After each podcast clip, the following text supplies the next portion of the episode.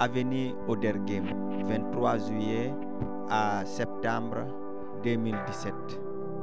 Hôtel Astrid, septembre 2017, 20 novembre 2017. École expérimentale. École expérimentale.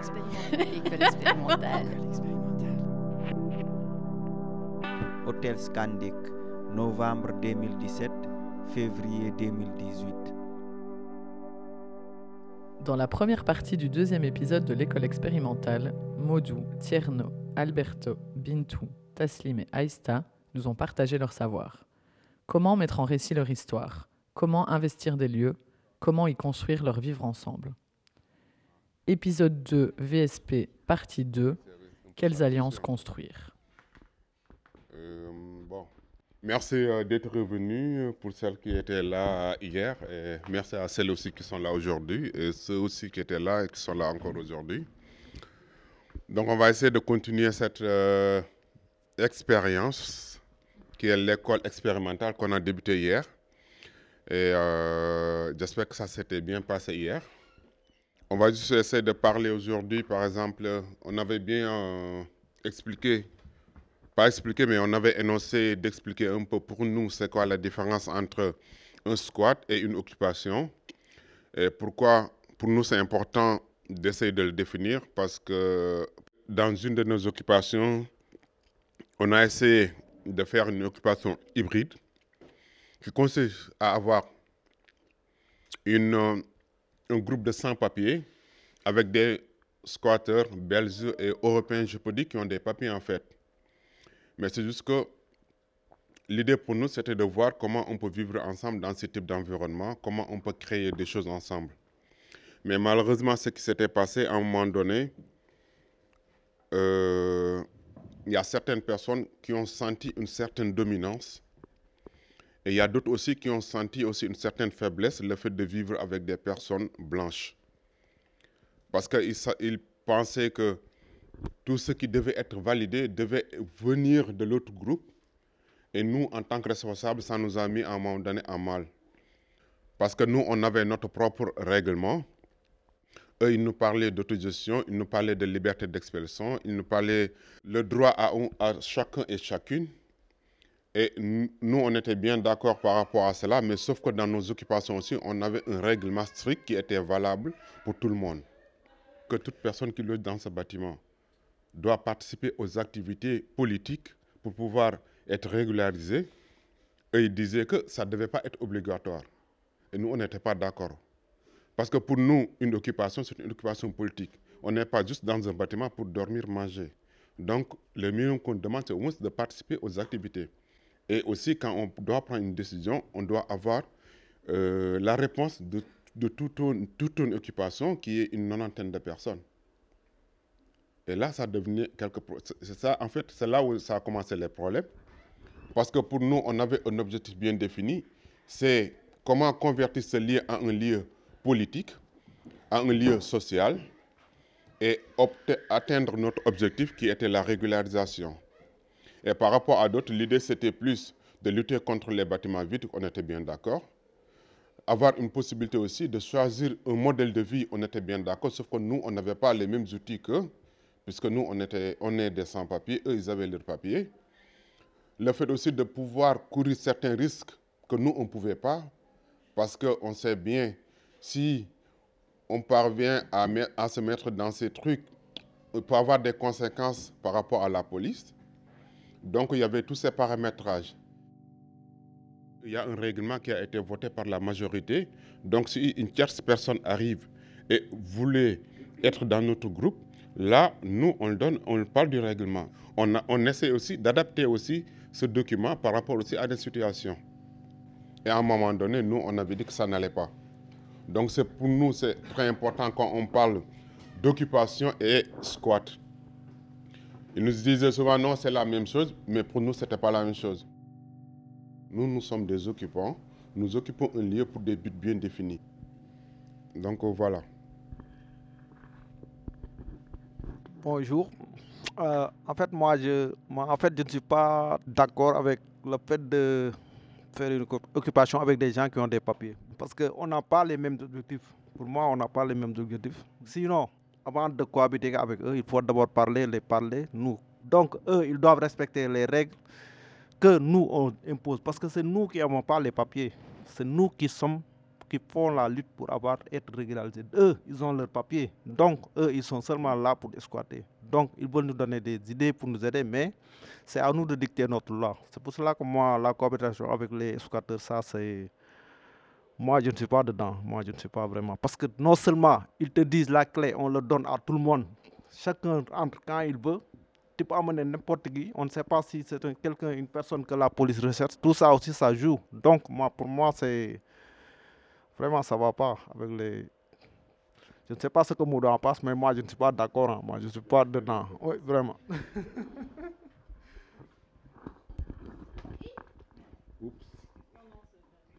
Parfois, quand on a besoin d'aide, la plupart, c'est eux qui sont là les premiers.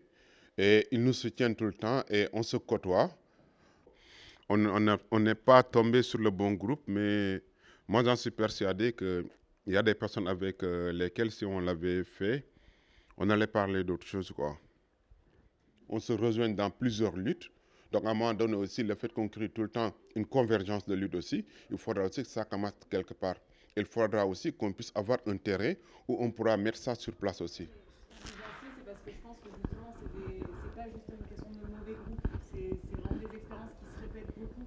Moi, je le, je le vis aussi beaucoup en Grèce, euh, et que du coup, c'est quand même des enseignements politiques sur justement. que les- Ça arrive souvent, les hybrides, comme tu dis, et en même temps, c'est comme si on tirait chaque fois pas vraiment la leçon de ok, soit on on continue à le tenter, mais dans ce cas, il y a des espèces de principes de base en termes de comment on, se raccorde sur c'est quoi le- les enjeux, c'est quoi quel, quel sens a tel mot qu'on emploie les uns les autres. Enfin, ou alors on arrête. Mais il y a voilà. Donc je me dis c'est ça serait intéressant à un moment de se mettre au travail peut-être de ça euh, à, travers plusieurs expériences.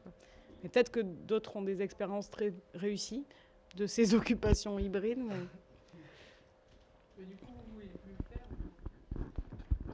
Juste euh, un exemple d'une occupation hybride en, en ruralité, mais en France, dans le nord de la France.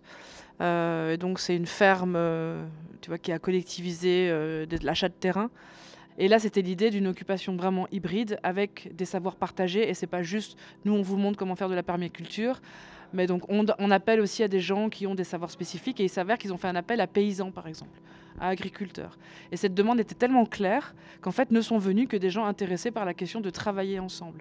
Moi, je crois que c'est ça qui était la formulation était intéressante. C'est, certains peuvent venir pour de l'accueil, etc. Mais nous, on veut des gens qui nous aident à construire des cabanes, à faire de la, faire de la culture, etc. Et donc, c'était tellement bien formulé que ne sont vus que des gens qui venaient chercher quelque chose qui n'était pas que euh, du, logement et du, manger. Et du, enfin, voilà. Et je crois que c'était intéressant en fait de dire tiens nous on a besoin, enfin nous on a déjà des lieux, on a déjà ça. Donc sont venus des maraîchers. Euh, Il y a une femme qui, qui- cultivait euh, voilà certaines choses. euh, euh, dans son pays d'origine et qui est venue là pour apprendre d'autres cultures en se disant même que si un jour elle est renvoyée au pays, ça sera ok pour elle parce qu'elle aura appris d'autres trucs. Enfin, c'est simple, mais je crois que c'est vraiment, euh, c'était très local en fait. C'est tiens, on est à cet endroit-là, nous on a besoin de ça parce qu'on a déjà des lieux, on met ça à disposition et du coup on vous offre entre guillemets la possibilité de le faire.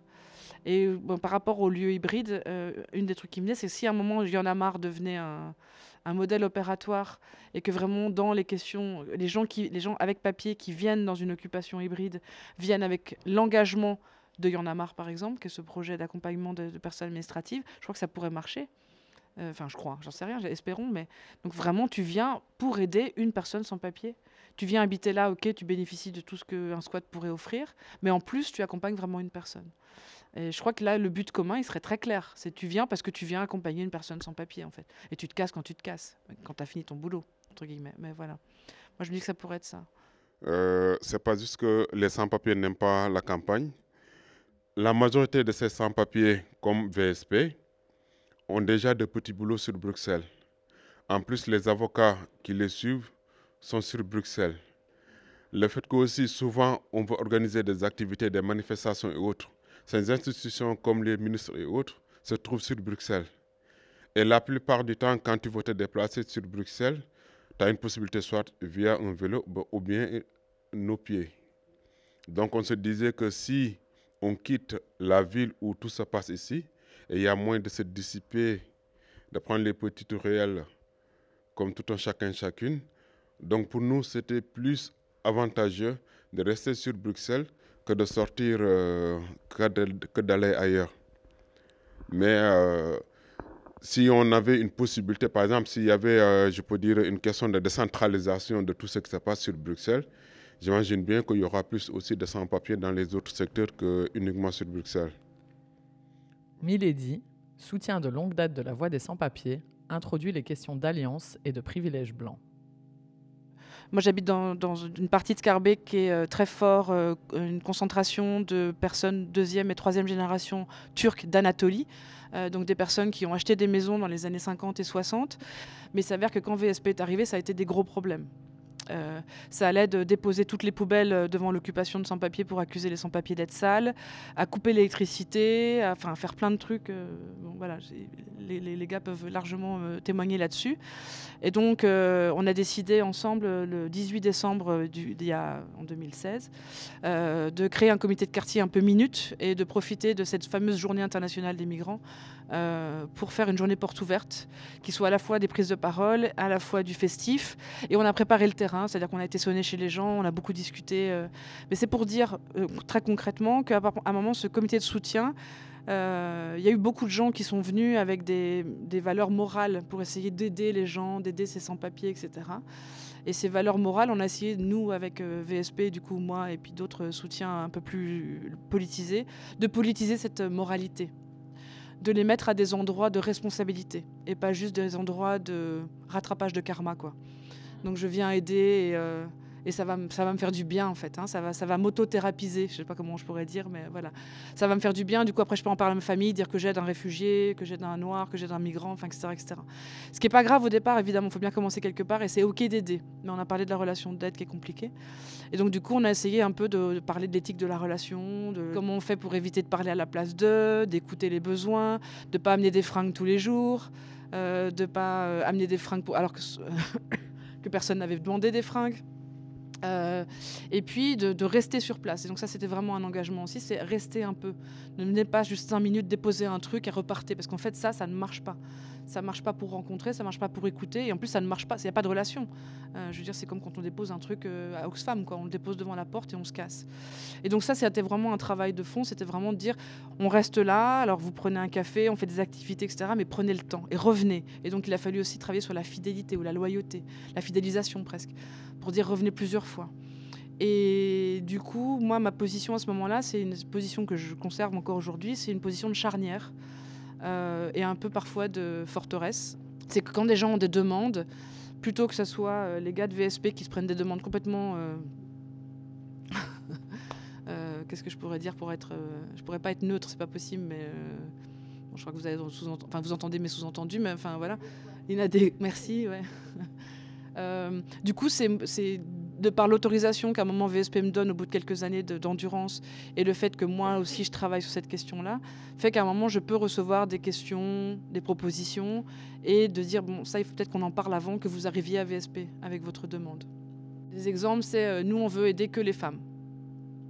Euh, ce qui est bizarre parce qu'en fait on a le droit de vouloir aider que les femmes. Mais qu'est-ce qu'il y a derrière ne vouloir aider que les femmes? Qu'est-ce que c'est qu'une occupation qui ici contient 90 personnes? Euh, avec, oui, des femmes et des enfants, etc. Mais qu'est-ce que ça dit de... Et c'est pas forcément des femmes qui me demandent ça, mais bon, voilà. C'est vouloir aider que les femmes. Et en fait, à cet endroit-là, il y a un endroit euh, ici qu'on peut travailler sur la question d'une crainte, d'une peur, qui est véhiculée par les médias sur les hommes noirs principalement. Mais à l'endroit où on se trouve, avec le nombre de récits depuis une vingtaine d'années sur ce qui se passe euh, en Europe et ailleurs, il me semble que l'innocence, il est peut-être temps d'arrêter d'en sortir. Comme ça, c'est ça, c'est mon voilà. Quand je parle d'innocence, c'est euh, de se positionner comme quelqu'un euh, qui ne fait que aider. Forcément, à l'endroit où on se trouve, on n'est plus du tout en, train d'aider. On participe à un système bien plus large que nous, ça je l'entends. On participe à la suprématie blanche à des endroits différents. Mais si on ne se positionne pas à un endroit, même micro, enfin je veux dire, l'idée c'est pas de s'embarquer sur des barricades pendant 20 ans, même si. Mais euh, voilà. Mais donc c'est vraiment d'essayer de, voir à quel endroit on, appuie sur, enfin, on participe à cette, euh, suprématie ou à cette, férocité blanche.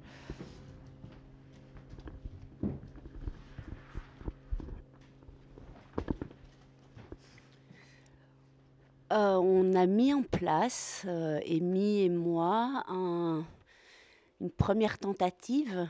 Euh, après, c'est quelque chose dans la réflexion qui nous animait depuis un long moment euh, et qui est un peu à mettre en lien avec le début de son introduction, qui était à un moment donné, en tant que personne blanche, tu peux effectivement faire euh, bouclier ou passe droit ou charnière ou tampon. Enfin, c'est clair que ton privilège blanc, à certains endroits, peut servir, peut, être, euh, peut devenir un avantage ou un profit pour les personnes qui n'ont pas ce privilège blanc. Euh, et à, différents endroits, du coup, on, s'est dit, mais en tant que blanche, on peut servir de bouclier aussi par rapport à euh, l'injonction pédagogique, c'est-à-dire beaucoup de personnes blanches arrivant avec énormément de bienveillance, plein de guillemets, et de curiosité et d'envie de savoir, posent des questions aux personnes qui ne le sont pas, qui, euh, qui frôlent l'indécence parfois. En tant qu'allié blanche, on peut euh, faire cette pédagogie qui incombe systématiquement aux personnes qui ne sont pas blanches euh, et que ça épuise en fait, parce qu'elles ont d'autres choses à faire qu'éduquer les blancs en fait, la question c'était est-ce qu'on ne pourrait pas utiliser cet outil de la non-mixité, non pas par rapport à une oppression qu'on a en commun, mais par rapport à un privilège qu'on a en commun. Regarder en face le fait que qui qu'on soit, et quelles que soient les dominations que par ailleurs on peut subir, il y a là un privilège qu'on a en commun et qu'il va falloir pouvoir euh, déplier, analyser, euh, réfléchir. Du coup, dans une non-mixité raciale uniquement de personnes blanches, privilège blanc, il est le nôtre. Il faut arrêter de se voiler la face là-dessus. Alors on peut travailler, déconstruire, prendre conscience, mais, euh, mais le, enfin, voilà, tous les mecs sont sexistes et tous les blancs sont racistes pour un bar. À partir de là, qu'est-ce qu'on fait?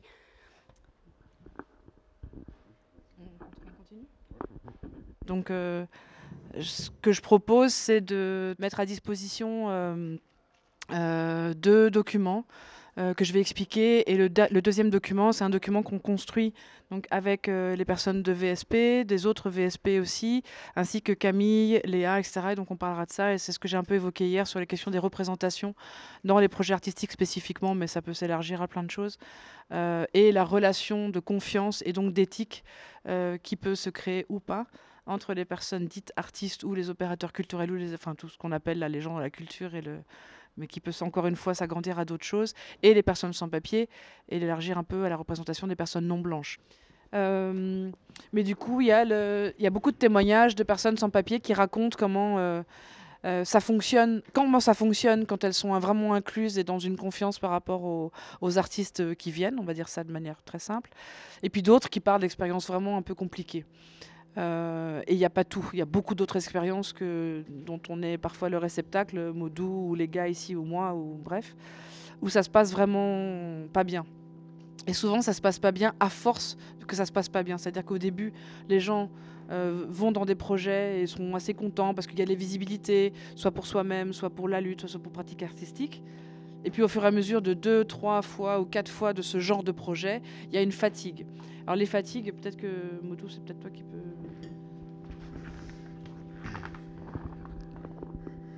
On a rencontré pas mal de personnes sur euh, plusieurs projets différents. Et souvent, pour nous, euh, c'était un outil qu'on pouvait utiliser en notre faveur. Mais à la longue, on avait remarqué qu'on était plutôt qu'une matière euh, qu'une représentation positive euh, par rapport à ce que nous faisons, qui est notre lutte. Une personne qui vient qui dit oui, est-ce que je peux avoir des récits de pas mal de personnes? Parce que là, ça peut vous aider. Automatiquement, tout le monde dit oui.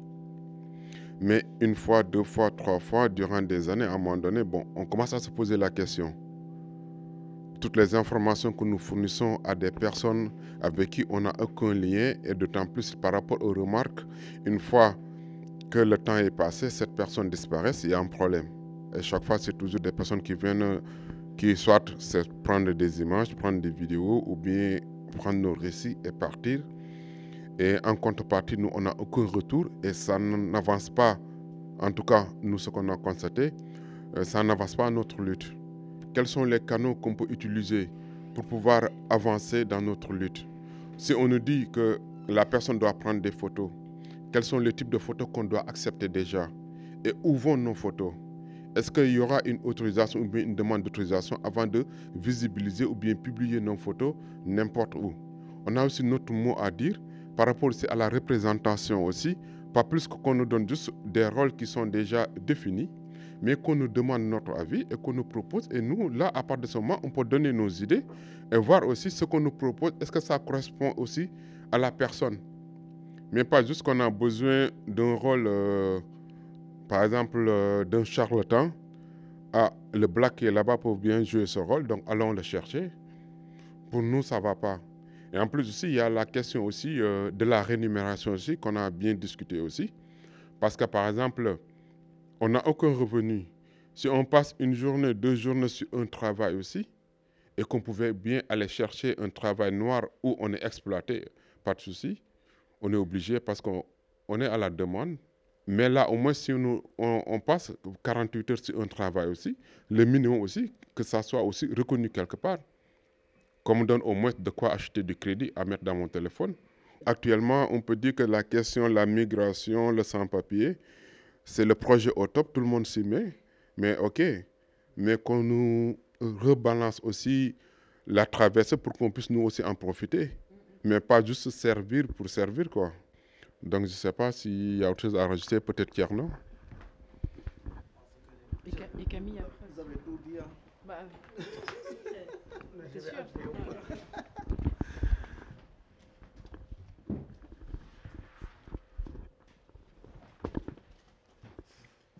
Y a beaucoup de gens qui viennent euh, chercher quelque chose euh, en étant peu à l'écoute euh, de ce qui se passe réellement dans les occupations ou qui sont à l'écoute mais qui voilà qui n'arrivent pas à formuler parce que eux ils ont un agenda ou un cahier des charges par rapport à leur projet et parfois une mécompréhension, une ignorance ou une, fausse innocence ou une innocence. Enfin là, il n'y a pas de jugement moral. Il y a par exemple, je voudrais faire un projet avec des migrants et je voudrais qu'ils viennent raconter euh, leur récit. euh, donc racontez-moi la Libye, quoi. Racontez-moi un truc euh, qui fait vraiment, qui, va vraiment me mettre en état euh, de, je sais pas comment on peut dire, mais qui va me ramener du sensationnel, quoi, qui va me ramener de l'émotionnel. Ça, c'est beaucoup. Ben, juste par rapport à tout ce qui est dit et à ce que tu disais, Maudou, moi en tant qu'artiste, interprète euh, racisé ultra minoritaire, en fait, euh, ces récits parfois que les gens viennent euh, voler, eh ben, c'est nous, euh, les interprètes racisés, qui après on, nous, on nous les propose pour les interpréter. Et, et du coup, c'est très compliqué parce qu'on sent très bien qu'il y a une, que ça vient d'un- d'une dépossession. Euh, et donc, on va nous demander de, rejoindre des équipes pour légitimer un petit peu ou pour. euh, et encore une fois, on ne nous demande pas notre avis sur euh, le sens que ça a et qui ne s'est pas délesté d'une réelle prise de conscience qu'il y a effectivement une suprématie blanche, un imaginaire qui n'est pas déconstruit du tout en fait. Et, et du coup, nous, ça nous met pour le moment dans une impasse sur ces scènes-là. Il faut qu'on trouve le moyen de se réunir, chose qu'on est en train de faire très doucement, pour pouvoir aussi mettre en place des chartes, pour pouvoir aussi, parce que du coup, on doit éduquer constamment euh, sur la dépossession, sur euh, l'appropriation, sur euh, les personnes qui se cachent derrière les histoires, les personnes qui sont, qui existent derrière les histoires, sur des fictions que nous avons envie d'inventer. Enfin bref, donc tout ça, c'est des choses euh, qui. euh, Enfin, je trouve qu'il y a quelque chose qui est assez. euh, moi, ça me fait du bien de vous entendre parce que à un moment donné de la chaîne, eh ben, je sais que j'interviens aussi. Bonjour.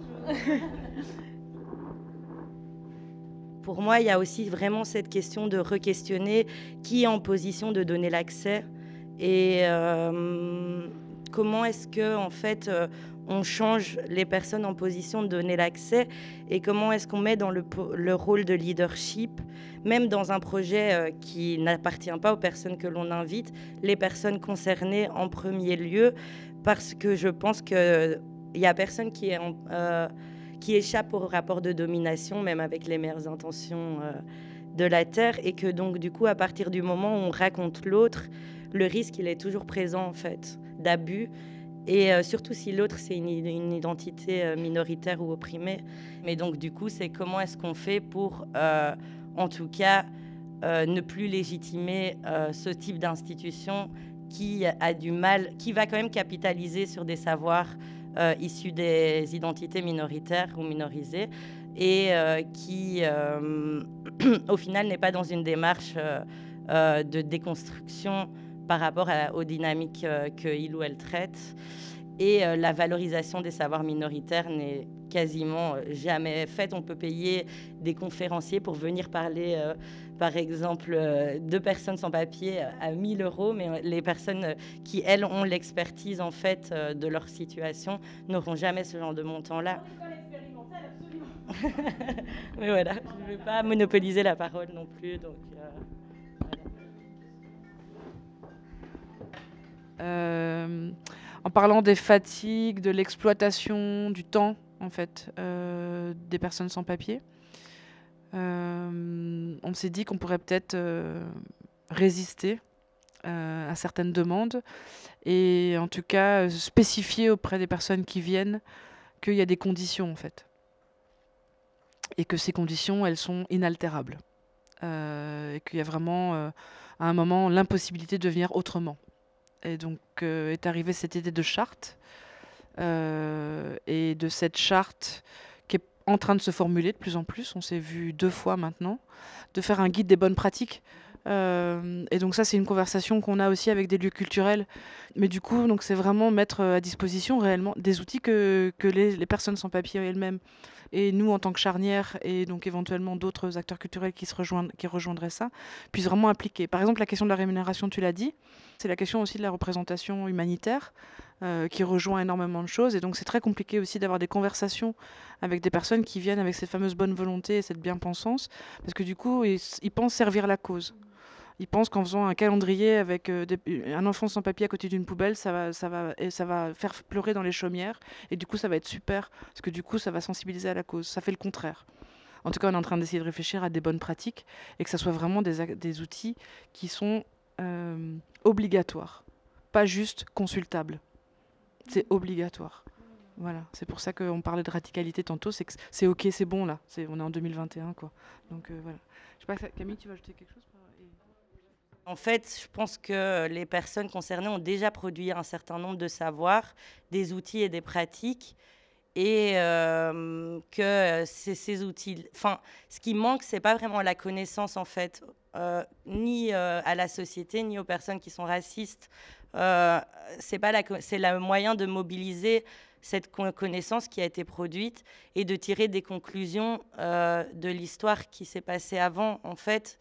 Et, euh, et donc, on, si on est dans la recherche d'accumulation de, de connaissances et d'être déconstruit avant d'entamer euh, un- une lutte, c'est compliqué. Alors, on va jamais commencer. Et les gens, ils partent toujours de où ils sont euh, aujourd'hui, entre guillemets. Il n'y a personne qui est complètement déconstruit et qui se dit Allez, c'est bon, maintenant, je suis parfait. Je vais me lancer dans la lutte. Et c'est pas possible. Mais en pratiquant, en fait, euh, on se prend des baffes. Parfois, on se dit Ah ouais, je pensais ça, mais en fait, ça craint.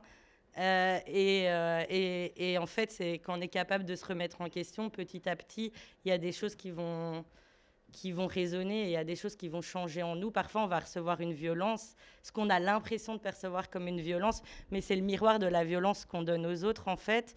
Et c'est dans ces espaces-là qu'il y a un potentiel de croissance, c'est dans l'inconfort et dans le fait d'accepter de vivre l'inconfort pour pouvoir grandir dedans qu'il y a des espaces de croissance, euh, à- au- pour moi, au niveau des mécanismes de domination, en tout cas. Donc, euh, merci à tous et à toutes. Peut-être que Taslim aussi avait envie de partager un peu un texte en slam, donc je ne sais pas s'il va le faire. Donc, euh, voilà. C'est toi qui avais dit qu'il. Quand je suis venu en Belgique, c'était magnifique. Oui, j'avoue, au début, c'était magique. Mais c'est à l'arrivée à l'office qu'on a mis des mots dans mes oreilles comme une puce. Ne me jugez pas comme un mendiant. Moi, je suis indépendant et non dépendant. Juste être indépendant dans tout ce que j'entreprends. Je fuis la guerre, les maladies, voire même le réchauffement climatique. Et pourtant, aucun parti ne me reconnaît dans sa politique. Normalement, comment pourrais-je t'expliquer une situation qui n'est pas normale? Par contre, je peux te dire, beaucoup ne reconnaissent pas le paranormal. Nous ne sommes pas des êtres qui prennent tout comme fatal pour se jeter dans les eaux ou dans le désert pour atteindre le but final. Oui, dans la vie là, il n'y a qu'une seule vie. Pourquoi ne pas faire de cette seule vie d'une vie remplie de bonheur, d'amour, avec tout ce qui vit, avec tout ce qui vit Merci. École expérimentale. Projet initié par Léa Drouet et Camille Louis. Épisode réalisé par Elodie Campenard et Sarah Wallin, accompagné par Nemo Camus. Rue des Deux Églises, 21 avril au 21 avril 2019. Rue Vandenschlen, 21 avril 2019, 20 octobre 2019. Rue Fritz Toussaint, 20 octobre 2019 jusqu'à nos jours.